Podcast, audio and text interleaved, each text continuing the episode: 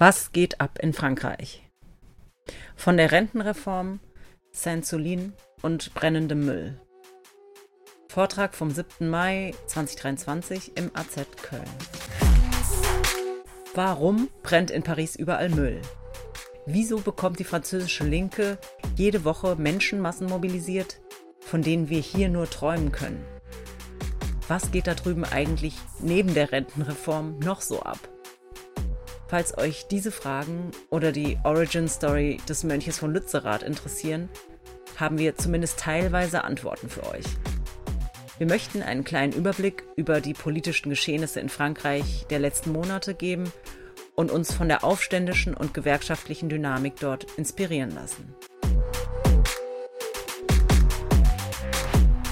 Da der Vortrag Anfang Mai 2023 stattfand, also vor dem Mord an Nahel M. durch einen französischen Polizisten, wird sich darauf noch nicht bezogen. Aufgrund der aktuellen Proteste gegen Polizeigewalt, im speziellen rassistische Polizeigewalt in Frankreich, wollen wir diesen Mitschnitt aber jetzt teilen. Wie gesagt, fand der Vortrag zwar vor besagtem tödlichen Polizeischuss statt, liefert aber relevante Infos und Hintergründe zu Protesten im Allgemeinen in Frankreich. Am 27. Juni 2023 wurde im Pariser Vorort Nanterre ein 17-jähriger Jugendlicher, Nahel M., von der Polizei bei einer Verkehrskontrolle erschossen. Als der Jugendliche während der Kontrolle mit dem Auto langsam losfuhr, feuerte ein Polizist einen Schuss ab. Rettungssanitäter konnten Nahel M. unmittelbar nach dem Polizeischuss nicht retten. Er starb wenige Minuten später. Der Minderjährige war Kurierfahrer und einziger Sohn einer alleinerziehenden Mutter. Seine angeblich kriminelle Vorgeschichte bezog sich offenbar auf unerlaubten Haschischkonsum. Seither finden in ganz Frankreich und mittlerweile auch in Belgien Solidaritätsbekundungen für Nahel M. und seine Angehörigen statt. Und es sind vielerorts Proteste gegen rassistische Polizeigewalt, Staatsgewalt im Allgemeinen und rassistisch diskriminierende Politik entfacht. Die Regierung von Macron hatte erst 2017 ermöglicht, dass Polizistinnen bei einer Befehlsverweigerung schießen dürfen auch wenn keine unmittelbare Gefahr droht. Expertinnen sprechen von einem George Floyd-Moment für Frankreich und manche erwarten wochenlange Proteste, ähnlich der Black Lives Matter-Bewegung in den USA. Ob es dazu kommen wird, ist jetzt noch nicht abzusehen. Was jedoch klar ist, dass die Aufstände in Frankreich ein ganz anderes Ausmaß und eine ganz andere Protestkultur als in Deutschland an den Tag legen. Im August 2022, also ungefähr vor einem Jahr, kam in Dortmund ein ebenfalls migrantischer Jugendlicher, Mohamed Lamin Tramé, durch Polizeischüsse ums Leben. In Dortmund hat sich daraufhin der Soli-Kreis Mohammed gegründet, der damals und bis jetzt sehr wichtige Aufklärungsarbeit übernommen hat. Auf Mohammeds Tod folgten damals keine bundesweiten Proteste.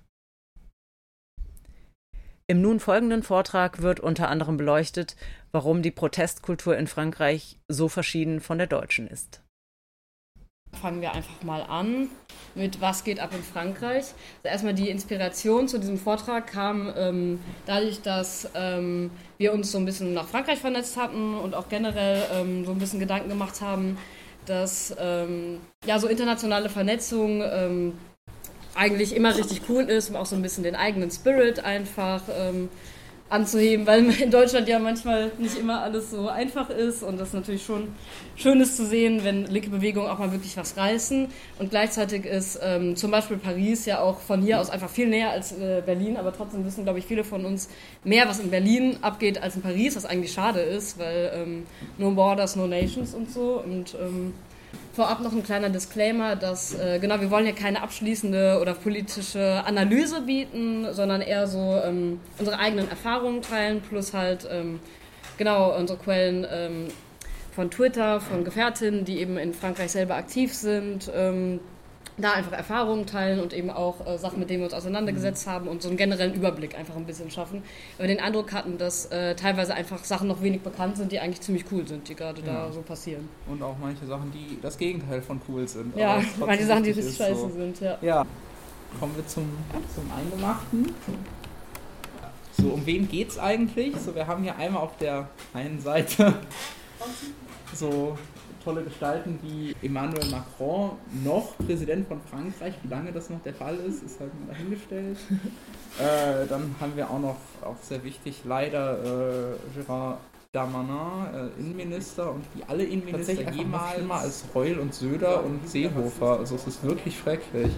Ähm, ja, und dann eben auch noch äh, unsere besten Freunde, die staatlich finanzierten Hooligans, die einfach wirklich Kriegswaffen in Frankreich haben. Also da kommen wir auch später noch zu, zu so, es ist halt wirklich. Ja, die militarisierende Aufrüstung der Polizei, die gerade einfach stattfindet in Frankreich, ist wirklich richtig scary. Ist wirklich scary, also ja. Ähm, so, und dann haben wir auf der anderen Seite eben so linksradikale Studis, die halt so ihre Unis gerade natürlich so in so sehr studentisch geprägten Städten, gerade so Rennes, Nantes und Lyon sind da eben so ziemliche Hotspots. Also Paris ist irgendwie immer, wenn was in Frankreich passiert, ein Hotspot, aber so gerade so diese drei Städte sind halt auch noch so sehr krasse Hotspots, was so diese ganze Protestbewegung momentan angeht und halt gerade auch, weil vor allem Nantes und Rennes auch sehr studentisch geprägt sind. Äh, und wie in den meisten sozialen Bewegungen sind dann tatsächlich auch Studis relativ äh, maßgeblich dafür. Ähm, in Frankreich noch mal mehr, als es hier der Fall ist. Also da gibt es tatsächlich auch wirklich so uniweite ähm, Vollversammlungen, wo dann tatsächlich auch so geguckt wird, wie können wir als Studis jetzt hier irgendwo tatsächlich uns an diesen Kämpfen beteiligen. Und gerade so Sachen wie das sind halt einfach Unis wirklich mit meterhohen Barrikaden blockiert werden, damit auch kein wissenschaftlicher Betrieb mehr stattfinden kann und so weiter, ist halt da zumindest in manchen Städten, in manchen Unis einfach an der Tagesordnung.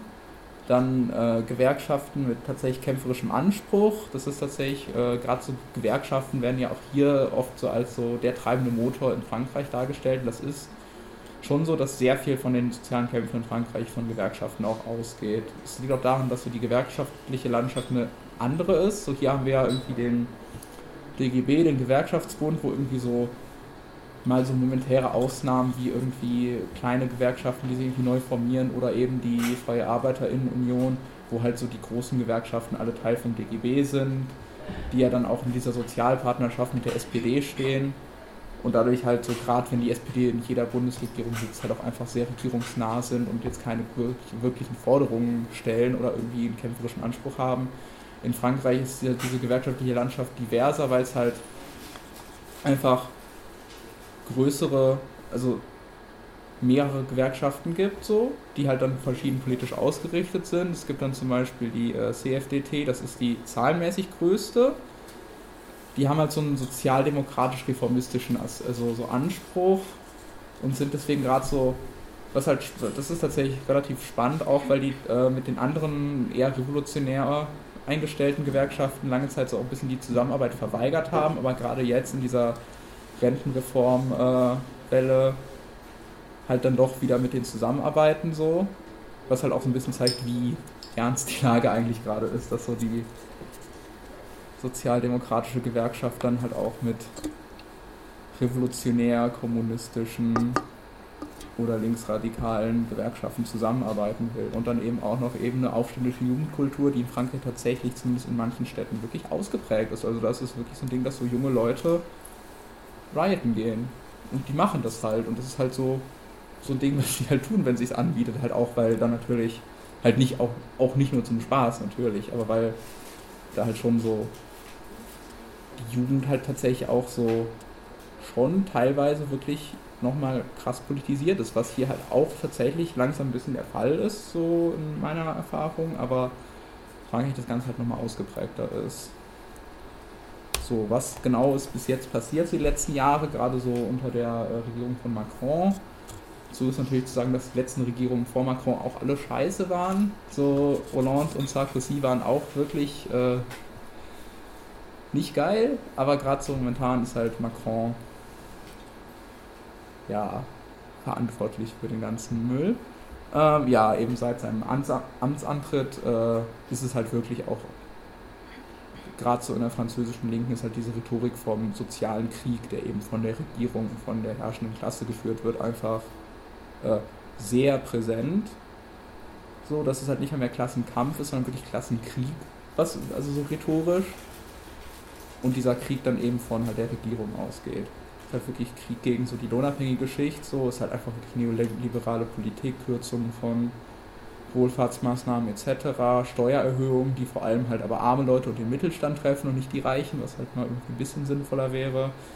Oder halt auch tatsächlich die Verknappung von Wohnraum, also auch Sachen, die wir auch hier haben, aber was in Frankreich tatsächlich einfach nochmal viel schlimmer und viel extremer, wie das da durchgedrückt wird. 2018 hat sich dann äh, diese wegen der Gelbwesten oder halt äh, Gilets jaunes auf Französisch gebildet, die halt ja, gerade halt auch zu Anfangszeiten sehr umstritten war, weil es waren dann halt auch so Leute aus so Kleinstädten, die halt dann auch wirklich teilweise auch wirklich reaktionäre Meinungen hatten, gerade was halt so Themenbereiche wie Rassismus oder Feminismus angeht, ähm, die halt aber wirklich so eine diffuse Wut auf die Regierung hatten und sich halt einfach waren so, ja, wir als Mittelstand können uns das Leben halt auch nicht mehr leisten so langsam. Und äh, da hat sich dann eben halt wirklich diese Bewegung draus gebildet, wo er dann auch zumindest in den größeren Städten auch wirklich von äh, Antifa-Strukturen auch interveniert wurde, so ein bisschen, dass halt wirklich so Faschos da wirklich aus den Demos geboxt wurden. Also es ist halt nicht mal so ein rhetorisches, aha, wir boxen Nazis, die wurden halt wirklich einfach rausgeprügelt so. Ähm, woraufhin diese ganze Bewegung dann halt schon immer noch sehr diffus ist in dem, was sie eigentlich will, für was sie steht, aber halt so gleichzeitig auch schon so ein bisschen klar ist, so für Nazis und gibt halt auch tatsächlich einfach militante Rechte in Frankreich. Also die gibt es wahrscheinlich in den meisten Ländern, aber natürlich auch in Frankreich leider. Ähm, ist halt da zum, ist für die halt in der, wegen der Gelbwesten eigentlich kein Platz und wenn, dann versuchen die halt irgendwie zu unterwandern. So. Dann gerade am 1. Dezember 2018 war halt auch ein sehr wichtiger Tag, gerade in dieser Geschichte so der Gelbwesten. Ähm, da wurde eben so Frankreich weit nach Paris mobilisiert für den äh, dritten Akt der Gelbwesten. Die haben das irgendwie so alles, alles so in so Akte unterteilt, gerade so für so große Tage, wo viel mobilisiert wurde.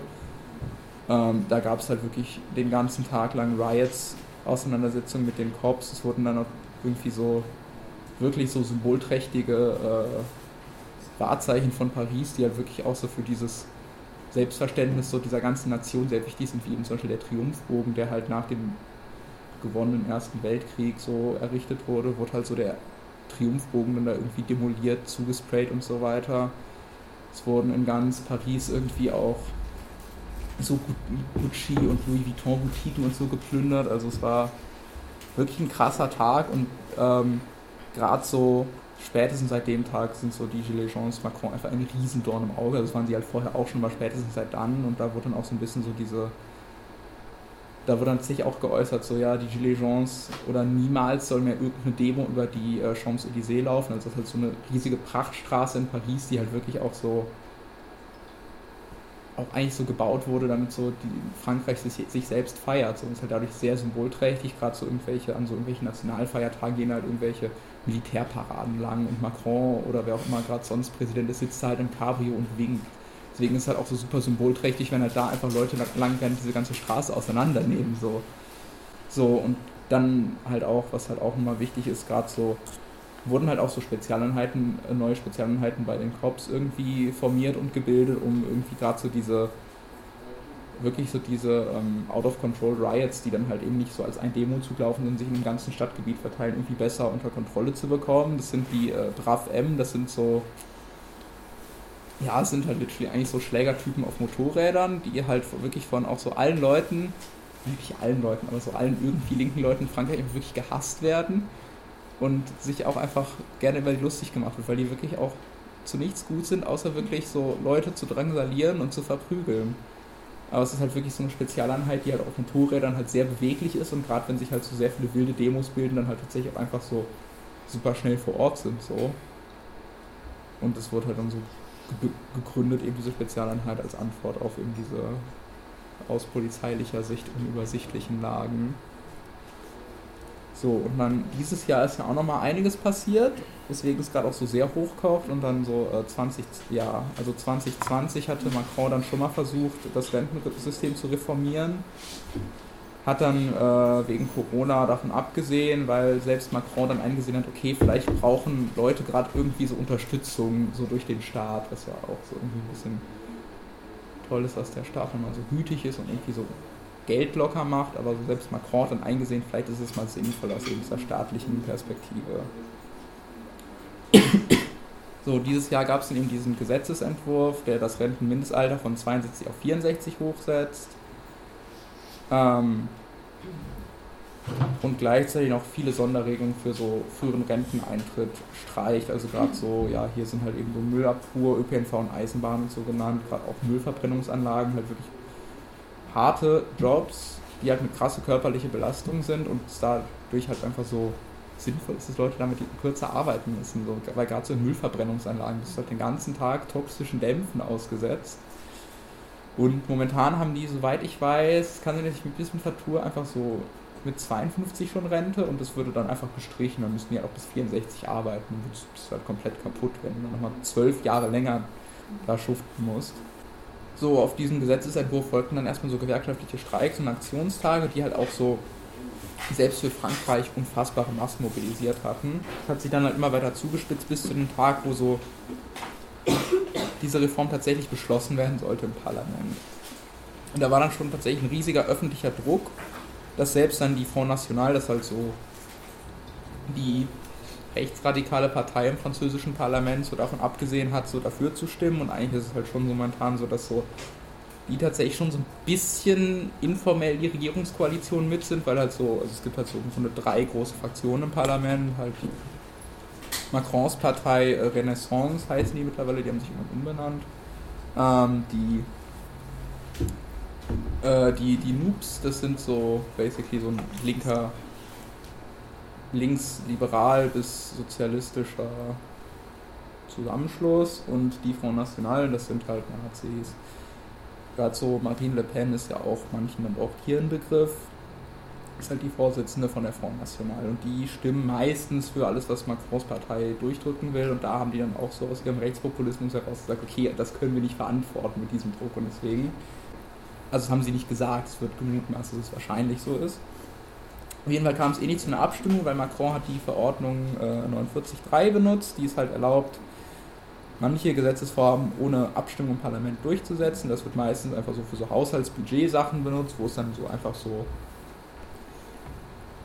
wichtig ist, das schnell durchzubringen, dann aus dieser parlamentarischen Logik irgendwie so dann me meistens irgendwie in Ordnung ist, aber gerade bei so Sachen wie so schwerwiegende Rentenreform hat das dann natürlich äh, noch die Gemüter noch höher kochen lassen. Und dann, äh, was dann passiert ist in unter anderem Paris, war dann halt so, dass hier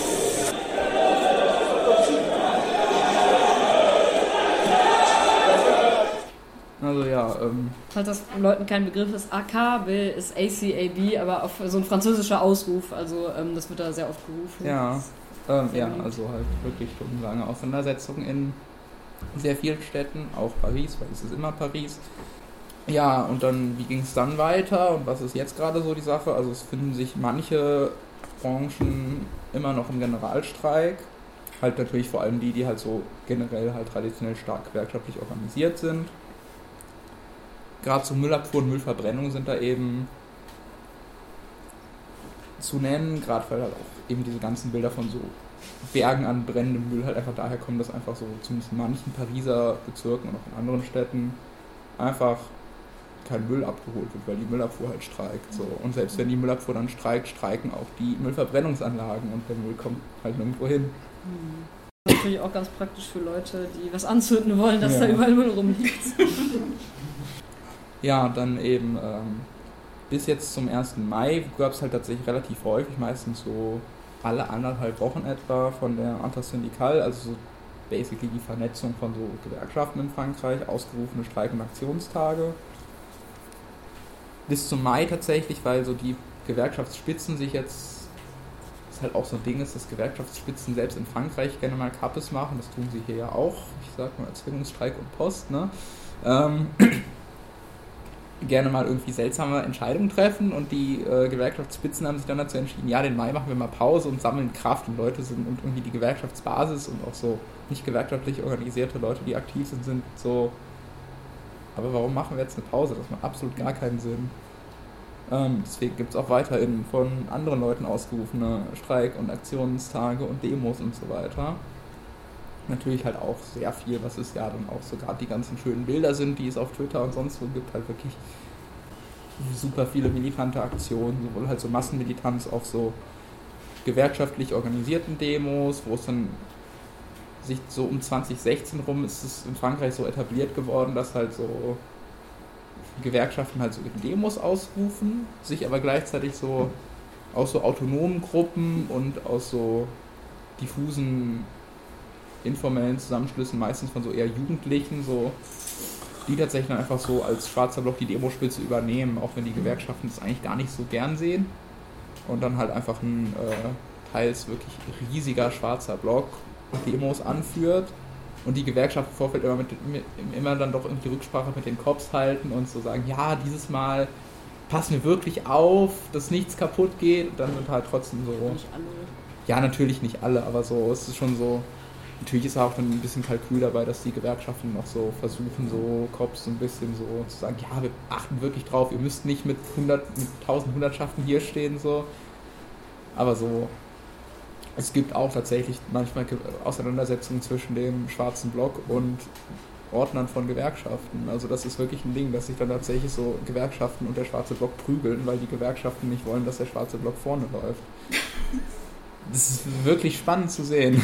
Nur gleichzeitig gibt es aber schon auch einen großen Rückhalt in ähm, den Gewerkschaften. Zum Beispiel, wenn dann der schwarze Block vorneweg ähm, ein bisschen auf den Putz gehauen hat, ähm, äh, laufen viele von den ähm, eher bürgerlichen äh, Menschen, die halt hinten bei den Gewerkschaften und so weiter ähm, im Staat sind, auch einfach da durch und ähm, zucken jetzt auch nicht mit der Wimper, ja. wenn halt Leute mal die Scheibe von der Bank einschlagen. Also es ist so ein bisschen beides. Ja, voll. Also gerade in den, also gerade so in den beiden größeren, so tatsächlich linksradikalen Gewerkschaften, der CGT und dem Solidär, ist es halt auch oft so, dass dann so im schwarzen Block und da, wo tatsächlich dann so aufständische Aktionen auf Demos passieren, Leute mit Flaggen von denen stehen. Also das gibt es halt natürlich auch dann gewerkschaftlich organisierte Leute, die Bock auf Riot haben.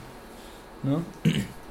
Und eben auch so Manif Sauvages, also französisch für wilde Demos, ist so ein Begriff, der sehr oft verwendet wird. So. Spontis.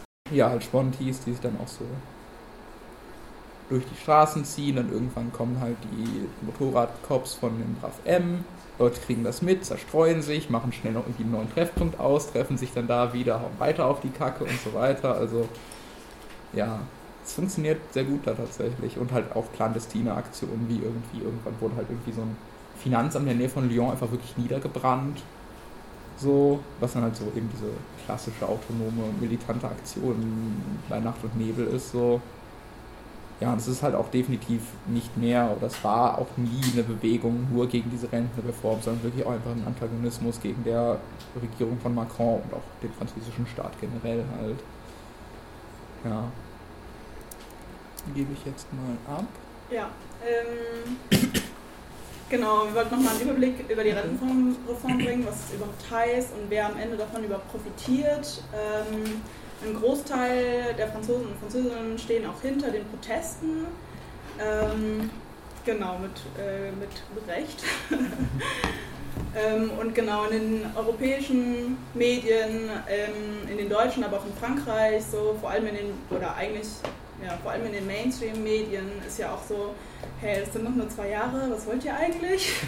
so, jetzt, ja, ist doch nicht, keine Ahnung, es sind keine Proteste wert, so, aber ähm, Genau, es bringt noch was ganz anderes mit sich. Und zwar, also zum einen, was viele wütend macht, ist, dass es halt ähm, ohne Abstimmung im Parlament Ende 22 ähm, ja, einfach durchgeboxt wurde äh, von der Regierung, äh, durch den eben schon genannten Artikel äh, 49.3 ermöglicht, ähm, der, so, der gilt, sobald ähm, die Regierung keine klare Mehrheit in der Nationalversammlung hat. Ähm, genau. Ja, das Renteneintrittsalter soll äh, auf zwei Jahre, äh, um zwei Jahre erhoben werden, auf äh, 64 Jahre. Und äh, diese 64 Jahre garantieren aber immer noch keine volle Rente. Die ist erst garantiert mit 67 Jahren. Ähm, erst dann hat der, äh, die Person einen äh, Zuspruch auf die Rente ohne ähm, den Abschlag. Der, diese Zahl oder dieses Alter gilt auch schon äh, seit längerem und wird, ähm, ja, wird beibehalten. Was sich auch ändert, ist, dass äh, Personen jetzt mindestens 43 statt ich glaube 41 Jahre einzahlen müssen, äh, um Anspruch in die Rente zu haben. Ähm, genau, die Mindestrente erhöht sich ein bisschen auf 3200 Euro. Also für Paris auf jeden Fall auch sehr sportlich. ähm, und es würde aber tatsächlich nur so 20.000 Menschen betreffen. Ähm, ja, und die große Mehrheit muss einfach trotzdem mehr zahlen, um auf ihren vollen, um auf den Betrag zu bekommen, der ihnen laut Gehalt eigentlich ähm, zugesprochen werden müsste. Genau. Und es gab noch zwei ähm, fehlgeschlagene Misstrauensanträge, weshalb auch ähm, ja, die Proteste auch einfach nicht aufhören und immer weitergehen. Ähm, genau, die Rentenreform hat auch so eine Gender-Perspektive. Ähm, laut Oxfam zumindest haben, äh, würden durch die Reform ähm, Männer fünf Monate im Durchschnitt, also im Durchschnitt länger arbeiten, ähm, Frauen dagegen sieben Monate. Äh, in der Regel bekommen Männer auch viel, ähm, also arbeiten im Schnitt weniger und bekommen mehr die volle Rente, also den, den Tarif, den sie, ähm, der ihnen zusteht, mit den 43 Jahren Gehalt. Ähm, genau. Und ähm, also AkademikerInnen ähm, verlieren quasi durch die Reform hauptsächlich, weil ihnen dann Zuschüsse, weil ihnen dann Zuschüsse nicht mehr zustehen, äh, die sie bekommen, weil sie dann mehr, also mehrere Jahre arbeiten, dadurch, dass sie auch später anfangen zu arbeiten. Aber vor allem die Personen, die ähm, GeringverdienerInnen sind, die im ÖPNV arbeiten, die in, äh, als Pflegekräfte arbeiten, müssen eben noch diese zwei Jahre mindestens mehr arbeiten. Tatsächlich arbeiten die ähm, bearbeiten sehr viele von denen bis zu den 67 Jahren, um überhaupt auf eine Rente zu kommen, mit denen sie gut leben können.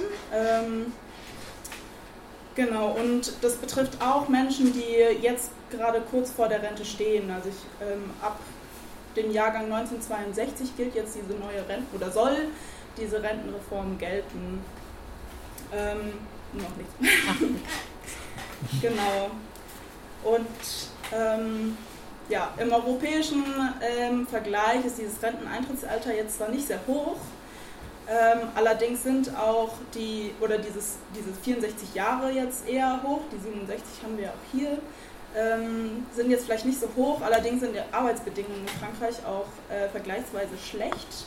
Also weniger oder knapp die Hälfte der Personen sagt, dass sie ihren Beruf, den sie ausüben, nicht ähm, nicht diese 43 Jahre lang ausüben können und wollen, äh, weil die Arbeitsbedingungen total schlecht sind, weil es kaum Anlaufstellen gibt. Ähm, ja, genau.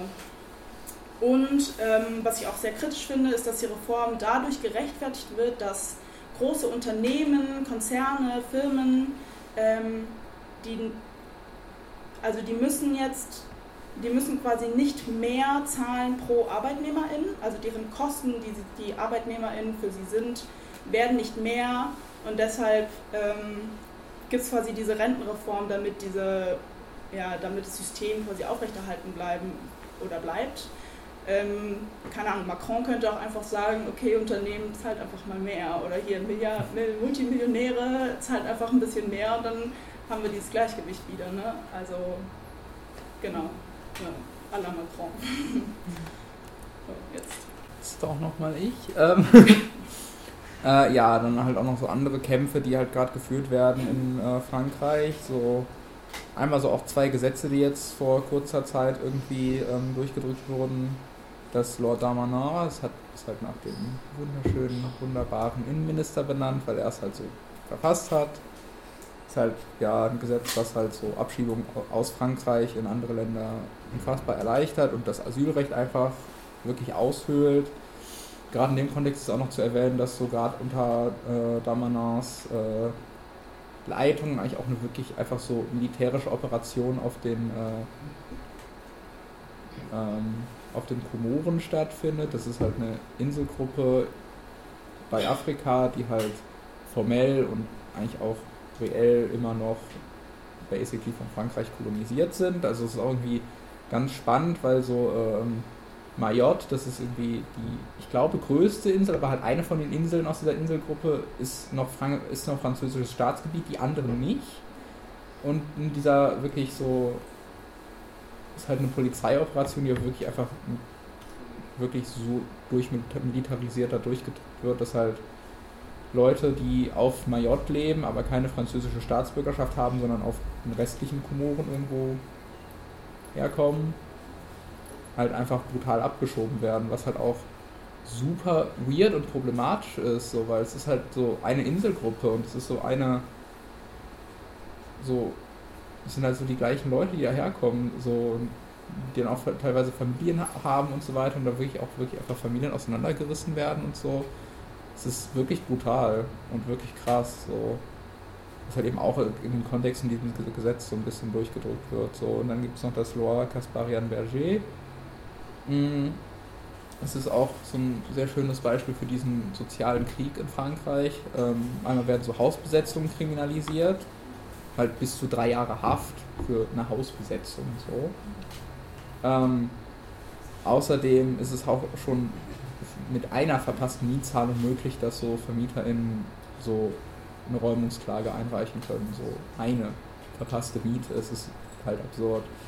Es ist halt auch ähm, wichtig ist da im Kontext zu erwähnen, so vor diesem Gesetz war es in Frankreich relativ einfach für Besetzungen sich so tatsächlich so ein paar Jahre zu halten, was dann halt auch zur Folge hatte, dass halt so Besetzungen nicht nur so ein linksradikales Szene-Ding waren, wo dann mal etwas besetzt wird und vielleicht hält sich, sondern es ist irgendwie so ein soziales Zentrum für hoffentlich lange, sondern tatsächlich auch einfach von wirklich armen Leuten genutzt wurde, um Wohnraum zu haben, so was ja in Deutschland auch eine Zeit lang mal ein Ding war. Es gibt ja auch immer noch stille Besetzungen teilweise, aber gerade so in den 80ern waren ja hier Hausbesetzungen einfach ein Riesending und als Reaktion haben wir jetzt so die härtesten Gesetze, was Hausbesetzungen angeht, überhaupt und gerade so diese Berliner und Hamburger Linie, die sich dann ja auch in eigentlich allen Städten irgendwie so durchgezogen hat, dass halt in Deutschland Hausbesetzungen binnen 24 Stunden eigentlich geräumt werden. Gleichzeitig sind noch weitere Sozialreformen von der Regierung angekündigt und dadurch, dass es Macrons Partei ist und das neoliberale Schweine sind, sind das jetzt auch keine Reformen, die irgendwie für irgendwen gut sind, außer Leute, die eh schon Kohle haben. So. Geht es auch sehr viel um Polizeigewalt, da wird es auch nachher nochmal mehr zu gehen, deswegen gehe ich da jetzt noch nicht so sehr drauf ein. Ähm, dann einfach auch so diese aufständische Jugendkultur. Es ist halt auch wirklich, natürlich gibt es halt auch unpolitische Jugendliche in Frankreich und es gibt halt auch liberale, neoliberale und auch rechte Jugendliche, aber es gibt halt eben auch eine riesige, wirklich Massenbasis eigentlich an Jugendlichen, die halt so sich weder von irgendwem regieren lassen wollen, noch arbeiten wollen. So. Und gerade bei jungen Leuten in Frankreich ist es tatsächlich auch einfach so ein Ding, das äh, ungültig gewählt wird. So. Das ist halt schon auch wahrnehmbar dass halt äh, die jüngere Generation einfach auch so wirklich viele Leute ungültig wählen. Also einfach so auch auszudrücken, so wir wählen nicht nicht, so wir gehen nicht nicht zur Wahl, weil es uns egal ist, sondern wir gehen hin und geben einen blanken, äh, weißen, un, unangekreuzten Wahlzettel ab, um so diesen Antagonismus so eigentlich auszudrücken. So geht natürlich auch gegen Faschos, gerade weil teilweise auch Streikposten und so weiter wirklich so versucht wird von äh, Nazis so dass so französische Nazis versuchen, Streikposten anzugreifen und so. In den meisten Fällen geht es absolut nicht gut für die aus. Ähm, ist auch spannend, irgendwie jetzt letztens war auch eine größere irgendwie antifaschistische Aktion irgendwo im irgendwo zwischen Paris und Nantes. Ich weiß die Stadt nicht, ist eine kleinere das ist Stadt. Ein sehr weiter Raum. Ja, aber so waren auf jeden Fall so Pariser und, und äh, Pariser und äh, Nantoise Antifas da, die halt so nach halt auch so rumgeprollt haben, so mit irgendwie den ganzen Bannern, die sie den Faschos abgezogen haben und dann so, so ein bisschen so super mackrig und so ein bisschen so ultramäßig so mit den Bannern dann so verkehrt rum, die dann angezündet haben und dann so stolz gepostet haben mit, guck mal, wir haben hier irgendwie so zehn Zahnschützer und sonst äh, Zahnschutze und sonst was von Nazis abgezogen, so. Also kann man auch meinetwegen ein bisschen stolz drauf sein, ist ja schon gut und wichtig, so, na, so und dann geht es auch noch um äh, Satz, also Zone Défendre, Zone zu verteidigen, würde ich es mal so übersetzen. Und Saint Solin, da geht es aber gleich auch noch detaillierter drum. Und dann auch noch als kleines lustiges Kuriosum hier ein Einwurf. Es ist äh, eine Dokumentation des Zeitgeschehens. Ich möchte niemanden dazu anstiften, aber äh, GefährtInnen aus Rennen haben diese wunderschöne Ikea-mäßige Anleitung für Barrikaden gebaut, falls es irgendwann mal. Ne? Macht es bitte nicht, das ist strafbar, Leute. Das ist auch einfach online zu finden. Gibt's ja. Genau. Nochmal kurz ein bisschen ähm, genauer auf die Situation der Squads, also der Besetzungen einzugehen, ähm, weil das eigentlich auch ganz interessant ist, wie das halt in Frankreich abläuft im Vergleich zu Deutschland. Ähm, durch dieses Kasparian-Berger-Gesetz gibt es eben diese krasse Räumungswelle, gerade in ganz Frankreich, aber gerade auch in Paris werden viele Besetzungen, die auch teilweise schon seit Jahren bestehen, wirklich wichtige soziale Zentren waren, jetzt einfach brutal geräumt und die Leute werden halt in absolut prekäre Lagen dadurch gebracht. In Frankreich startet die Räumungssaison tatsächlich am 1. April. Also die haben zumindest ähm, diese Richtlinie, dass sie halt den Winter abwarten, Leute nicht ähm, ja, literally zum Erfrieren auf die Straße schicken, sondern halt ab dem 1. April werden dann ähm, ja, die ganzen Hausbesetzungen und so weiter von Cops eben geräumt und die Leute auf die Straße getrieben. Ja, das ist halt schon echt heftig. Ähm, und das äh, in unserer Erfahrung kann man da eigentlich auch ganz gut äh, supporten gerade. Also falls ähm, irgendjemand sich mal äh, demnächst inspiriert fühlen sollte, nach Frankreich zu gehen, ähm, eigentlich kann man da auch über verschiedenste Websites ganz gut hinschreiben, äh, manche Squads anschreiben, sagen, hey, ähm, können wir bei euch pennen, können wir euch vielleicht auch ein bisschen supporten und so. Also es wird, ähm, ist eine coole Gelegenheit auf jeden Fall, sich mit den Strukturen vor Ort in Paris und in, oder an anderen Städten in Frankreich zu vernetzen und ähm, ja, die können es gerade wirklich gebrauchen. Also es ist schon ziemlich rough gerade. Ansonsten, ähm, genau, es wurde ja schon angeteasert, äh, es ist gleich ein bisschen um die SAT und äh, Saint-Solin geht. Erstmal, vielleicht erinnern sich noch einige an diesen Brudi aus dem Januar. Ähm, kein Gott, kein Staat, nur der Mönch von Lützerath. Ähm, ein paar sind vielleicht auch vertraut mit der Origin Story von dem Mud Wizard oder dem Mönch von Lützerath. Ähm, der ist nämlich nach Lützerath gekommen, um äh, die Proteste zu unterstützen, aus der so SAT, der Zone à Défendre, also zu verteidigenden autonomen Zone, Notre-Dame-de-Lande. Ich dachte, da gehe ich vielleicht auch nochmal kurz ein, weil ähm, ich tatsächlich die Erfahrung gemacht habe, dass erstaunlich viele Leute auch in der im linken Bewegungen, die ich jetzt so kenne, ähm, gar nicht so wirklich einen Plan haben, dass das ein Ding ist oder nicht wirklich viel darüber wissen. Und das ist eigentlich schon eine sehr coole Sache, ähm, dass es halt existiert. Also die Zone de Fondre Notre-Dame-de-Lande ist eben eine autonome Zone, die ähm, 2009 so ungefähr so wirklich halt besetzt wurde von Menschen. Da sind wirklich ein ganzer Haufen Leute hin, haben eigene Strukturen aufgebaut. Das war oder ist auch immer noch wirklich riesig. Ähm, ich weiß nicht, ob man das sieht, äh, da rechts so eine Karte genau, wo das eben, also es ist halt, ähm, wie der Name schon sagt, ähm, in der Nähe von, Moment, das ist gar nicht im Namen, egal, in der Nähe von Nantes auf jeden Fall ähm, kann man auch hin. Also es gab halt schon einige Jahrzehnte vor 2009 diese Pläne der Regierung, dort eben einen neuen Flughafen hinzubauen. Da dachten sich insbesondere viele ähm, Umweltaktivistinnen, ähm, haben wir keinen Bock drauf, gehen wir hin, besetzen wir, dass das halt nicht möglich gemacht wird. Ähm, Genau, und das wurde halt wirklich ähm, über zehn Jahre hinweg, ähm, wurden da Strukturen aufgebaut, ähm, trotz äh, immer noch Repressionsversuchen der Cops und Räumungsversuchen. Ähm, genau, äh, haben da Leute wirklich so ihren eigenen Stuff aufgebaut. Es war wirklich riesig und 2018 ähm, gab es eben dieses riesige Eviction Battle. Also da haben die Cops wirklich versucht, ähm, dort einzufallen und alle möglichen Leute zu räumen. Es war ziemlich brutal. Es sind auch wirklich viele Leute geräumt worden, aber es waren eben mehr Leute da und ähm, es wird äh, heute schon als ein sehr großer Bewegungserfolg einfach angesehen, weil im Endeffekt haben, hat äh, dieses Eviction Battle dazu geführt, ähm, es wurde eben militant verteidigt, diese autonome Zone, ähm, dass das tatsächlich gestoppt wurde. Also der Flughafen wurde nicht gebaut. Ähm, das, ähm, der bestehende Flughafen wurde stattdessen so als Kompromiss der Regierung ausgebaut, aber im Endeffekt ist es halt schon so, dass das, was das ursprüngliche Ziel war, dieser autonomen Zone eben erreicht wurde. Genau, diese, ähm, da rechts unten sehen wir auch eben das erste Auftreten des Mönches von Lützerath, deswegen komme ich ja ursprünglich drauf, ähm, der in dem Eviction Battle 2018 es geschafft hat, im Kopf ähm, seinen Schlagstock abzuluxen und das ist einfach ein ziemlich cooles Bild, dachte ich. Und es gibt auch ein sehr interessantes Interview mit dem, kann man online finden ist ganz interessant. Genau, 2019 gab es eben dann in der so einer Défendre ähm, Prozesse der Legalisierung. Also es kamen schon auch Menschen von der Regierung. Es waren so Befriedungsversuche im Endeffekt, die dann ähm, versucht haben, den Leuten so ja, so Verträge zu unterbreiten, zu sagen, okay, so wir legalisieren das, ihr könnt hier bleiben. Und einige in Notre-Dame-de-Lande haben das sehr gerne angenommen und waren, ey, ja, das ist geil, das ist ein richtig großer Gewinn für uns, dass wir hier halt bleiben können, weiter ähm, Sachen aufbauen können.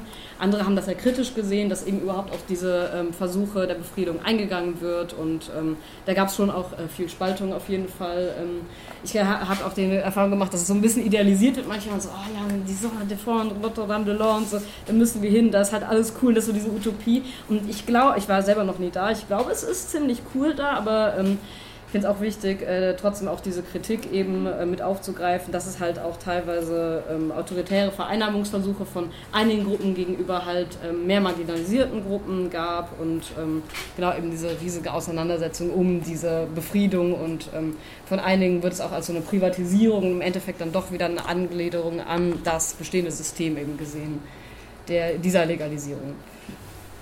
Genau, dann ähm, rede ich jetzt über Le Soulèvement de la Terre. Ich weiß nicht, ähm, ist das irgendwem, also ist wem von euch ist das vielleicht schon ein Begriff? Vielleicht können wir mal diese Gruppe. Äh, krass, das sind echt nicht viele. Das ist nämlich mega interessant, ähm, weil Le Soulèvement de la Terre in meiner Erfahrung zumindest in anderen europäischen Ländern tatsächlich viel mehr noch ähm, mobilisiert hat. Ähm, das ist eine relativ neue umweltfokussierte Gruppe, ähm, die halt auch aus äh, Notre-Dame-de-Lande entstanden ist, dieser Zone. Und ja, übersetzt heißt es eben, ja, der, die Erdaufständischen oder der Aufstand der Erde, ähm, ist vielleicht keine perfekte Übersetzung, aber egal. Genau, die ähm, organisieren eben Massenaktionen. Das kann man sich vielleicht tatsächlich so ein bisschen Ende-Gelände-Style äh, vorstellen, aber schon militanter auf jeden Fall, denn es ist Frankreich mit äh, offenen Aufrufen zu Sabotageakten, Industriesabotage und so weiter. Ähm, genau, und äh, die fokussieren sich halt auch gerne auf so große industrielle Megaprojekte und ähm, gehen da eben rein und äh, versuchen ja, dagegen anzukämpfen. Und ähm, die ma äh, machen sich eben auch äh, aus durch eine sehr breite Mobilisierung. Also sie versuchen, ähm, habe ich das Gefühl, schon auch sehr ähm, so eine breite Öffentlichkeit, auch so eine bürgerliche Mitte irgendwie dann doch schon noch ein bisschen anzusprechen, obwohl sie eigentlich schon als relativ militant bekannt sind. Und sie haben diese süßen Otter als Maskottchen, ähm, ist jedenfalls sehr cute. Ja, ähm, nichtsdestotrotz gibt es auch ähm, also die sind gerade sehr, sehr groß am werden, auch durch, äh, insbesondere durch eine Aktion, die Ende März passiert ist, auf die ich gleich noch näher eingehe. Ähm, und das ist einfach ein Riesenbegriff in Frankreich. Also man kommt, ähm, wer sich mit, ähm, also nicht nur der Umwelt- und Klimabewegung, sondern auch generell eigentlich linker Bewegung in Frankreich auseinandersetzt, man kommt eigentlich nicht mehr an denen vorbei. Ähm, dennoch gibt es auch an äh, dieser Organisation eben einiges an Kritik. Ähm, da habe ich tatsächlich auch was mitgenommen. Ähm, das habe ich von Menschen, die ähm, eine ganze Oh, ich blute ein bisschen. Oh, oh scheiße. Egal. Ähm, ja. Ähm, ja, die habe ich eben, äh, das habe ich mitbekommen von einigen Leuten, die ähm, viele Jahre lang in Notre-Dame-de-Lande äh, gelebt haben und die eben, ähm, mit denen ich mich unterhalten habe, die eben sehr große Kritik auch gegenüber Le Soulèvement de la Terre ausgesprochen haben und gesagt haben, okay, die, die halt, äh, die Leute, die halt wirklich in der SAT eben auch äh, richtig scheiße autoritär gehandelt haben, Leute ausgeschlossen haben und ähm, ja einfach äh, sehr zerstörerisch waren, haben diese Leute gesagt, sind halt auch ähm, maßgeblich an der Gründung von Soulèvement de la Terre ähm, beteiligt leider. Und das ist eine Kritik, die habe ich schon, ähm, das war eine interessante Perspektive für mich, das wollte ich auch deswegen aufgreifen. Und ähm, hier ist genau ein Text auf Englisch und auch auf Französisch, den lege ich gleich einfach mal hin, also falls es irgendwen interessiert, ähm, ist eigentlich ganz interessant, kann man sich vielleicht gleich mal nehmen. Genau, äh, nichtsdestotrotz ja, haben die eben gerade eine sehr große Publicity in Frankreich und auch sehr große Bedeutung. Und äh, das größte, die größte Aktion, äh, die es von denen, glaube ich, bisher gab, war eben am 25.03. in, krasses Bild, ähm, in Saint-Solin. Das ist auch ganz in der Nähe von äh, der Notre-Dame-de-Lande tatsächlich. Und ähm, das tatsächlich hatte ich das Gefühl, man kann das vielleicht ein bisschen mit der ähm, Lützerer Demonstration vergleichen auf eine Art, nicht nur weil es äh, mit ähnlichen Zahlen äh, 30.000 Menschen vor Ort waren, sondern auch weil es eben dieses, äh, diese krassen Menschenmassen, die so über dieses Feld gelaufen sind, ähm, waren. Das Projekt, was eben da versucht wurde einzunehmen, äh, gegen das protestiert wurde, sind eben diese Megabassins. Das sind so riesige industrielle Becken, die dafür da sind, ah, vielen Dank, die dafür da sind, ähm, die Grundwasserversorgung zu ähm, unterstützen. Das ist so die offizielle Erklärung. Was es aber halt auch tut, ist einfach das ganze Grundwasser abpumpen aus der Gegend und äh, richtig viele LandwirtInnen, ähm, die eben vor Ort ja, äh, Felder bestellen und so weiter, sind dadurch total benachteiligt und total gegen diese im Endeffekt scheiße umweltschädlichen Projekte, die halt dafür da sind, ähm, diese Industrienation Frankreich auf die kommenden Probleme des Klimawandels vorzubereiten. Aber es ist halt einfach super elitär und äh, super zerstörerisch und setzt überhaupt nicht an dem Kern des Problems an. Deswegen sind viele dagegen. Äh, viele lokale BäuerInnen und LandwirtInnen äh, haben auch an dieser Demonstration mit ihren Traktoren teilgenommen, sind dann einfach über das Feld gefahren. Das war ziemlich geil. Hätten wir Nutzerrad auch gebrauchen können. Naja, ähm, genau, an äh, dieser Demonstration eben am 25.03. gab es unfassbare Polizeigewalt. Also da wurde wirklich im Sekundentakt teilweise wurden diese Blendgranaten abgefeuert von der Polizei. Ähm, es gab ähm, ja, mehrere Leute, die halt äh, lebensbedrohlich verletzt wurden und äh, Verbündete von uns haben wirklich von extrem traumatischen ja, ähm, Erlebnissen berichtet. Also wirklich keine good time. Ähm, eine Kritik an Le Soulèvement de la Terre, die ich halt viel gehört habe von diesen Leuten aus der ähm, Saat Notre-Dame-de-Lande, war halt, okay, die haben halt das mobilisiert als so eine sehr bürgerliche Demo. Da waren auch viele sehr demo-unerfahrene Menschen, die halt da reingegangen sind und dann komplette Scheiße abbekommen haben einfach. Und ähm, genau, aber muss man sich, ähm, glaube ich, selber ein bisschen Gedanken über Eigenverantwortung machen und wie viel Verantwortung haben auch Leute, die halt zu sowas aufrufen. Und im Endeffekt ähm, wurde zwar viel mit Industriesabotage und so weiter beworben, aber es war halt eher so eine symbolische Aktion, weil diese riesigen Megabassins, da gibt es leider nicht so viel zu sabotieren. So, die sind halt da, stehen in der Landschaft und ähm, ja, äh, so gut kann man da leider nichts kaputt machen, glaube ich. Genau, und ähm, ja, durch diese kranke Polizeigewalt in Saint-Solin ähm, gibt es eben eine, eine Person, die bis jetzt eigentlich noch in einem Koma liegt. Das ist total schrecklich. Ähm, kannst du vielleicht noch mal was zu sagen? Genau, Serge ähm, liegt im Koma, nachdem er von einer Granate am, ähm, am Kopf getroffen wurde. Ähm, es gab auch noch eine zweite Person, die lange, wo lange unklar ist, ob sie durchkommt, ähm, die auch total verspätet dann äh, also beide wurden extrem verspätet ins Krankenhaus gebracht. Ähm, die Polizei hat es aktiv verhindert, dass, äh, dass Rettungshubschrauber etc. hingehen können, ähm, um die Person aus dieser lebensbedrohlichen Lage zu bringen oder ihnen zumindest die Hilfe zukommen zu lassen, die, ähm, die sie benötigen. Ähm, die zweite Person, M, ist äh, aus dem Kummer erwacht zum Glück. Äh, da geht es schon wieder besser. Bei Serge äh, ist es eine, ja, eine sehr andere Geschichte. Ähm, es gibt von den Eltern von Serge und äh, Eltern und Freundinnen gibt es mehrere Kommuniqués. Ich glaube, die Eltern haben insgesamt vier Kommuniqués ver veröffentlicht und ähm, wir dachten uns, wir lesen euch die, das erste vielleicht mal vor. Also ich persönlich fand es voll berührend, ähm, als ich das gelesen habe. Ähm, genau in der deutschen Übersetzung. Unser Sohn Serge befindet sich im Krankenhaus und schwebt im Moment in akuter Lebensgefahr, nachdem er bei der Demonstration gegen das geplante Megawasserbecken am 25. März in Saint-Solin durch eine GEM-2L-Granate äh, schwer verletzt wurde. Wir erstatten Anzeige gegen versuchten Mordes, vorsätzlicher Behinderung der Ankunft von Rettungskräften, Verletzungen des Berufsgeheimnisses im Rahmen einer polizeilichen Ermittlung sowie Zweckentfremdung von in einer vertraulichen Datei enthaltenen Informationen.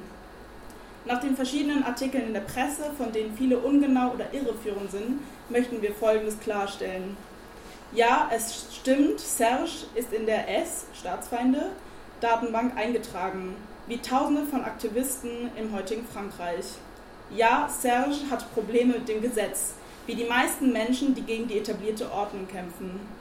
Ja, Serge hat einen hat an vielen antikapitalistischen Versammlungen teilgenommen, wie Millionen junger Menschen auf der ganzen Welt, wahrhaftige ähm, die der Meinung sind, dass eine wahrhaftige Revolution nichts Falsches wäre und wie die Millionen von ArbeitnehmerInnen, die derzeit in Frankreich gegen die Rentenreform kämpfen.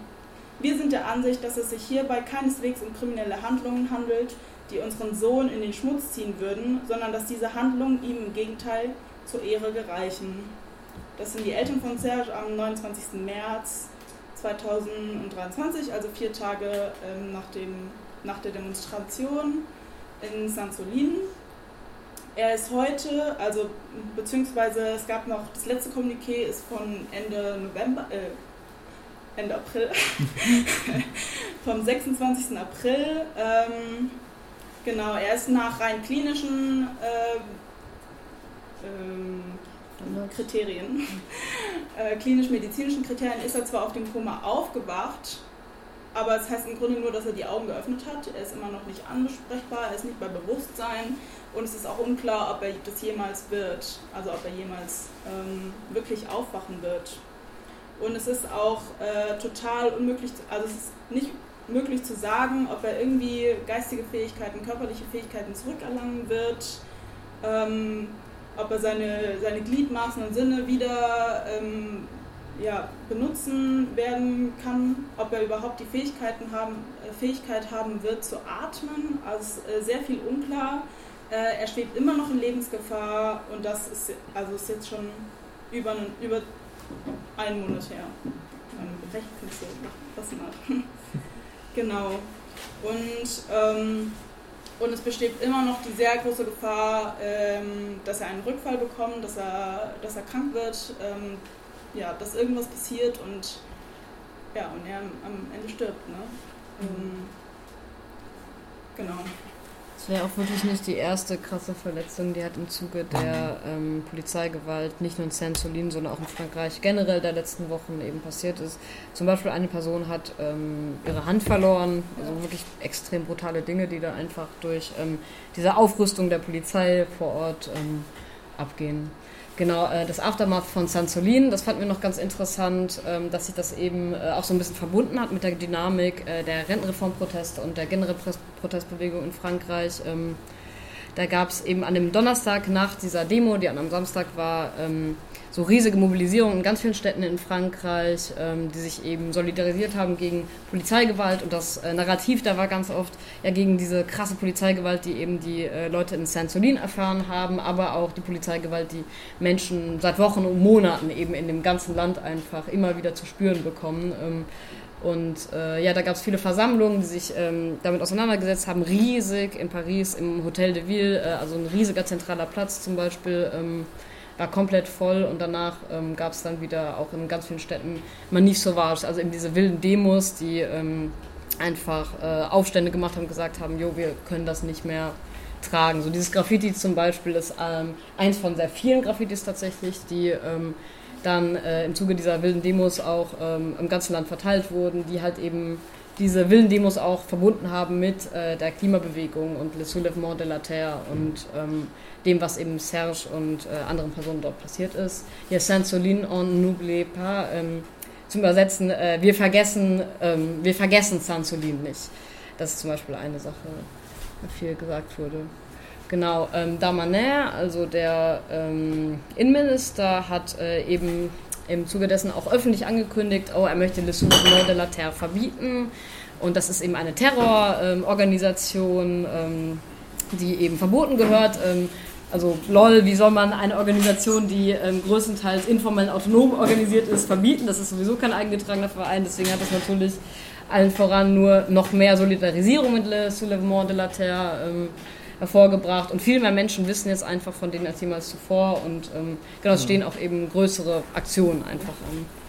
Ja, also irgendwie, dann gab es da tatsächlich auch irgendwie auch immer noch laufende riesige Aktionen, wo halt auch super viele französische Promis so irgendwie sich so eintragen, sagen, ja, wir sind Teil von Soulèvement de la Terre.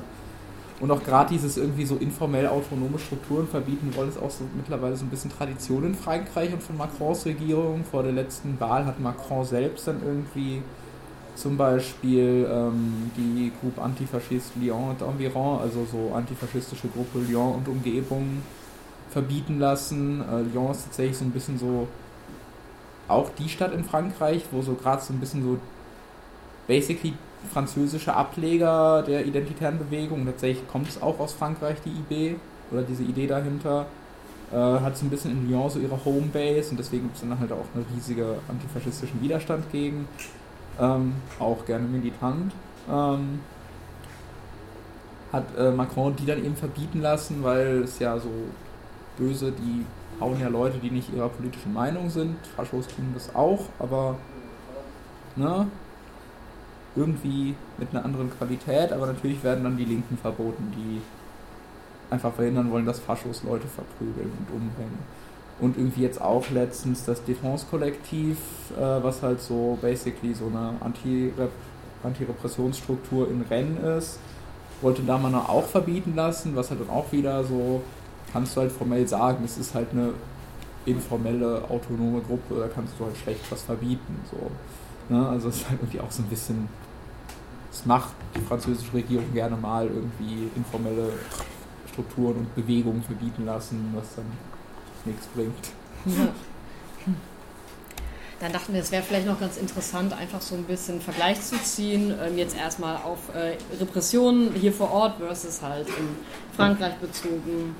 Ähm, Weil es einfach auch äh, ganz interessant nochmal äh, einem vor Augen führt, ähm, diese massiven Unterschiede in der Demokultur einfach, die wir hier haben, äh, entgegengestellt, äh, der, die es halt in Frankreich so gibt.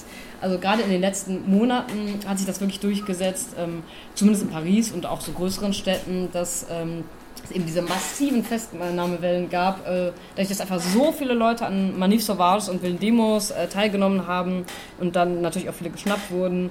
Da während man hier halt äh, hierzulande schon mal ein paar Monate auf irgendwie Post wartet, wenn man zum Beispiel irgendwie in Gewahrsam genommen wurde und dann vielleicht ein Verfahren reingedrückt kriegt, man das ja auch monatelang gar nicht weiß, ähm, hat sich da tatsächlich durchgesetzt, dass äh, die Leute direkt mitgenommen werden, dann ein oder auch zwei Nächte in Gewahrsam in der Garde vue, also der Wache sozusagen, verbringen und dann ähm, direkt zum Gericht gebracht werden. Das sind oft auch Massenverurteilungen von Leuten, die äh, gemeinsam geschnappt wurden.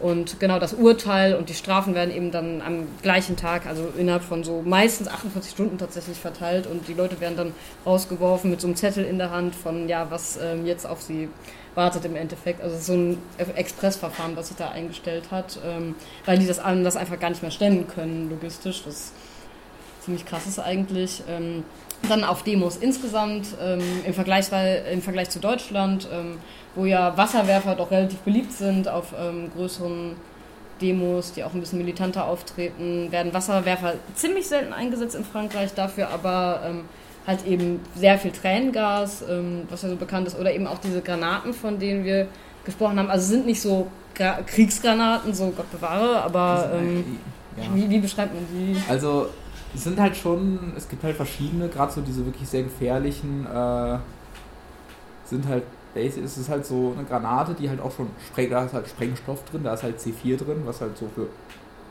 ja, ist halt Sprengstoff, was auch militärisch benutzt wird in so Krieg. Ähm, und durch diese Sprengladung werden dann halt so Gummigeschosse so abgefeuert. Tatsächlich sind auch so Gummigeschosse, die halt einfach so abgefeuert werden, auch ein Ding in Frankreich. Ähm, ja, und gerade so diese Sprengladung ist halt super gefährlich. Es gab jetzt auch im 1. Mai in äh, Paris irgendwie ein Video, wo halt ein Kopf so eine Granate schmeißt, dann irgendwie abprallt und dann wieder zurück in die eigenen Reihen fliegt und dann wirklich auch so auf Kopfhöhe von einem Bullen explodiert und der wirklich einfach ausgenockt war. Da wurde jetzt auch irgendwie, hat so eine äh, Zeitung hat dann tatsächlich auch mal so Presseanfragen gestellt so, und die äh, Pariser Bullen waren, haben dann zuerst mal so geantwortet, so, ja, der ist noch dienstunfähig, der hat so Rückenschmerzen und dann ist es jetzt so irgendwie, heute tatsächlich wird dann irgendwie so basically aufgedeckt, so, ja, diese Rückenschmerzen sind so mehrere gebrochene Wirbel und wenn er halt nicht in, und super viele Hämatome von diesem Gummi geschossen und wenn es halt, wenn der halt nicht in seiner Bereitschaftskorb Riot-Uniform wäre, wäre er halt wahrscheinlich tot, so. Mhm. Und damit schmeißen die halt so wie in Sansolin im Sekundentakt auf Demos so oder so. Ja, auch Personen, die keine Riot-Uniform haben, ne? Ja. ja. Voll. Ja, das mit der Riot-Uniform ist eben auch so ein Ding durch äh, das scheiß Versammlungsgesetz, NRW, ähm, ist ja auch schon sogenannte Passivbewaffnung, also alles, was man irgendwie anziehen könnte, um sich zu schützen, kriminalisiert und ähm, man kann praktisch schon ein Verfahren dafür reingedrückt bekommen, wenn man halt ja, irgendwas trägt, was halt ähm, als Schutz gewertet werden kann, also absoluter Bullshit.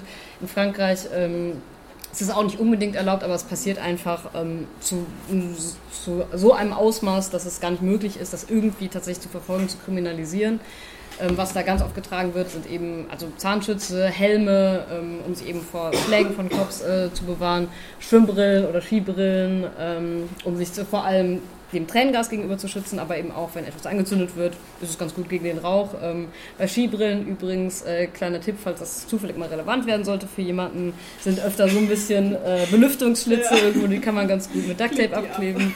Und ähm, eben FFP3-Masken zum Beispiel halt auch gegen das Tränengas, dass man irgendwie noch Also ganz gut auch- atmen können. Ja, ich habe noch mal sagen lassen, so Baumarktschutzbrillen sind auch super, aber Ja. ich habe da gar keine Einschätzung zu. Ja, ja, das habe ich mal gelesen auch, auf jeden Fall. Ja. Ähm, ja, ansonsten der krasse Unterschied, der mir einfach immer wieder auffällt, ist der auch eben der Rückhalt der Bevölkerung. Also Sachen, die halt hier, glaube ich, einfach leider undenkbar wären, sind, äh, passieren da einfach. Zum Beispiel so ein Haufen ähm, vermummter Leute, die einfach ganze Straßenzüge auseinandernehmen, Mülltonnen umwerfen, Sachen anzünden und dann gucken die Anwohner aus ihren Häusern auf die Straße und jubeln und rufen Akabe, also ACAB und ähm, finden das einfach richtig geil und es ist einfach gerade eine krasse Dynamik, die da einfach immer weiter entsteht und ähm, die halt in der, Bewöl Bevölk in der breiten Bevölkerung auch ähm, immer weiter Anklang findet. Und ähm, ja, wir glauben, dass es ziemlich sinnvoll ist und ziemlich cool ist, da einfach ein Auge drauf zu haben, sich ähm, mehr damit auseinanderzusetzen, auch von unserer Perspektive aus. Einmal, weil wir, glaube ich, schon wirklich viel daraus lernen können, weil es halt mega inspirierend ist, auch wenn der Kontext natürlich ähm, krass anderer ist und ähm, ja, auch einfach, um die Leute vor Ort zu supporten. Ähm, auch die, da, da gibt es natürlich trotzdem krasse Repressionen, die die Leute jetzt reingekriegt, äh, reingedrückt kriegen. Deswegen haben wir jetzt auch unseren Soli-Wein hier. Ich mache ein bisschen Werbung. Ähm, ja, also die Spenden, äh, die wir dadurch im, ähm, eben äh, sammeln, kommen ähm, Kameraden von uns. Ähm, das ist ein komisches Wort auf Deutsch, aber Kamerad sagt man ähm, auf Französisch, deswegen habe ich das Ganze übersetzt, äh, zugute, die eben äh, Strafen reingedrückt bekommen haben und äh, wir sammeln auch für Streikkassen, ähm, die eben auch äh, Anti-Soli-Arbeit machen in Frankreich. Antisoli, aber Anti-Repressionsarbeit. Ja. ja. Haben wir noch was hinzuzufügen? Ja, ich glaube, wenn ihr irgendwas wissen wollt, wir sitzen hier noch eine Weile. Ja, Ja. Trinken Wein. So, Ja. Trinkt Wein mit uns. genau. Die Becher machen leider Ja. ein schönes Klirre. Ja, ansonsten guckt mal nach Westen. So. Ja, danke.